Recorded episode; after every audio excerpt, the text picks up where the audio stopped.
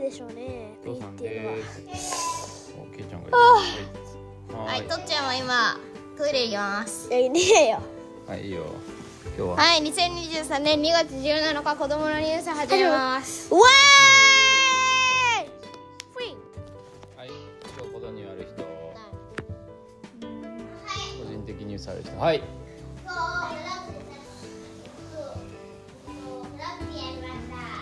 昨日ね昨日けいちゃんフラッグフットボール頑張りました。あはい今日バスケを午前6時半ぐらいから行ったんですけど、うん。それで B とお父さんととっちゃんで試合したら6対とっちゃん4だとっちゃん6点、うん。B6 点。P4 点。B6 点。おお父さん2点でとっちゃんがとっちゃんが優勝しました。イエーイはい。今の P ずるいよ。P は試合終わったのにね、うん。1本なんか決めてね、うん。なんか 6, 6ポイントだよ喜んでる、ねはい。はい。そんだけ？そんだけですね。紹介ない？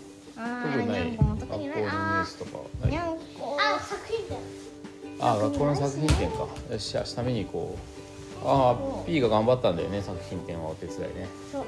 よし明日見に行こう。明日行けるかな？行く時間あるかな？はい頑張あの昨日ねフラッグ頑張ったのね、うん。だからそれでえっとお菓子あのもらった。あ本当よかったね。はいはーい。じゃあお父さんからのニュースあります。2月13日月曜日。ちょっと前だけど。最後に友達の顔が見たい。はい何のニュースでしょウクライナ。うブブー。あーウクライナ。なるほどね。日あ、わかっはい。た6年生たちがなんか、うん。中学の違うとこ行っちゃうから。から？何？最後の顔が見たいよ。どういう意味だと思う？友達の顔が見たい。何のニュースでしょうか？あ、コロナとか流行ってるからもうね。コロナから張ってるから？学校に来てない人たち友達とかもいて。うん。その子たちその顔たちの顔見てえなーって。あーちょっと違いますねえー、2月13日月曜日19時46分配信 MBC 西あ南日本放送のニュースです。最後に友達の顔が見たい。小学校マスク着用緩和の一方で戸惑いの声も鹿児島市。か。そうそうそうそう。顔してるマスクしてるから顔がよく見えないでしょ。え、でもタイタイルの時とか顔見えるよ。そうかそうか。新型コロナウイルスの流行が始まって3年。3年だって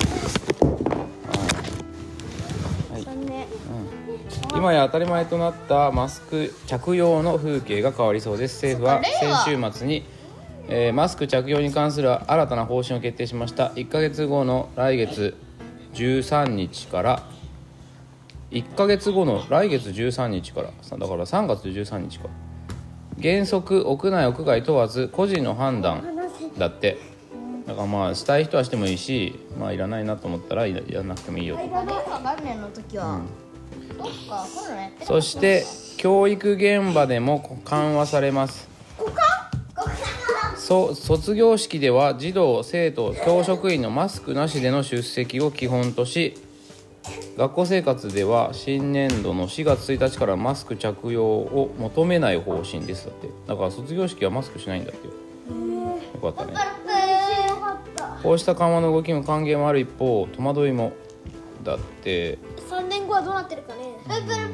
鹿児島市の城南小学校では児童のマスク着用と給食の際の黙食が3年続いています。緩和の動きに子どもたちは大変だけどコロナにかからないならマスクは外さなくてよい。外す。友達の顔がどれぐらい成長しているか見たら学校がもっと楽しくなる。だって。そう校長先生は小学校という年齢もあるので完全に個人に任せてよいのかという部分もある。そのあたりも職員と話していきたい。確かにね。子供だからね。ということですがこれは鹿児島のニュースね。じゃあ今日はこれ東京都はどうなってるでしょうか？何か言われてる？学校で。どこに？はい今日は今日はちょっと待って待って待って。はい東京都。えー、2月14日火曜日産経新聞東京都立の卒業式。生徒はマスクなしが基本。保護者や来賓は着用。って。東京都教育委員会なんだ。文部科学省のマスク取り扱いに関する指針を受けて東京都教育委員会は今春。卒業式で児童生徒や教職員はマスクを着用しないことを基本とするよう都立高校などに通知した。都立高校なんだね。高校かよなどってどういう意味だろうね。小中学校も入んのかな。小中学校。見て見てでも。一方文科省がマスク着用など一定の感染対策を講じることを条件に実施かとした校歌斉唱や合唱などは準備に影響が出るとして行わないことにしているだって。運動会違う違う。あの歌歌うやつ。あ東京都であれなんか歌の練習してんじゃなかったっけ？いちょいちょいちょい。歌の練習してるじゃなかったっけ？ああしてる。なんだろうね。高校だけなのかな？歌は歌わないでくださいって言ってんだって東京都は。東京都の教育委員会は文科省の方針に沿って通知を出している理解してほしいと話しています。えー、小学校の卒業式はでもこれには入ってないのかな？入ったでしょ。ちょっと分かりづらいですね小はい。学生だってもう大人から見たらちっぽけな。食べ物だからはい。食べ物。食べ今日はカブくんいくらですか？はい。頑張ったからはい。さやちょっとケイちゃん見てきて。見てきて見てきて。見てきて。はいじゃんけんして。はい最最初はグーじゃんけんぽい。あい。こでしょこっちゃん勝ったよ。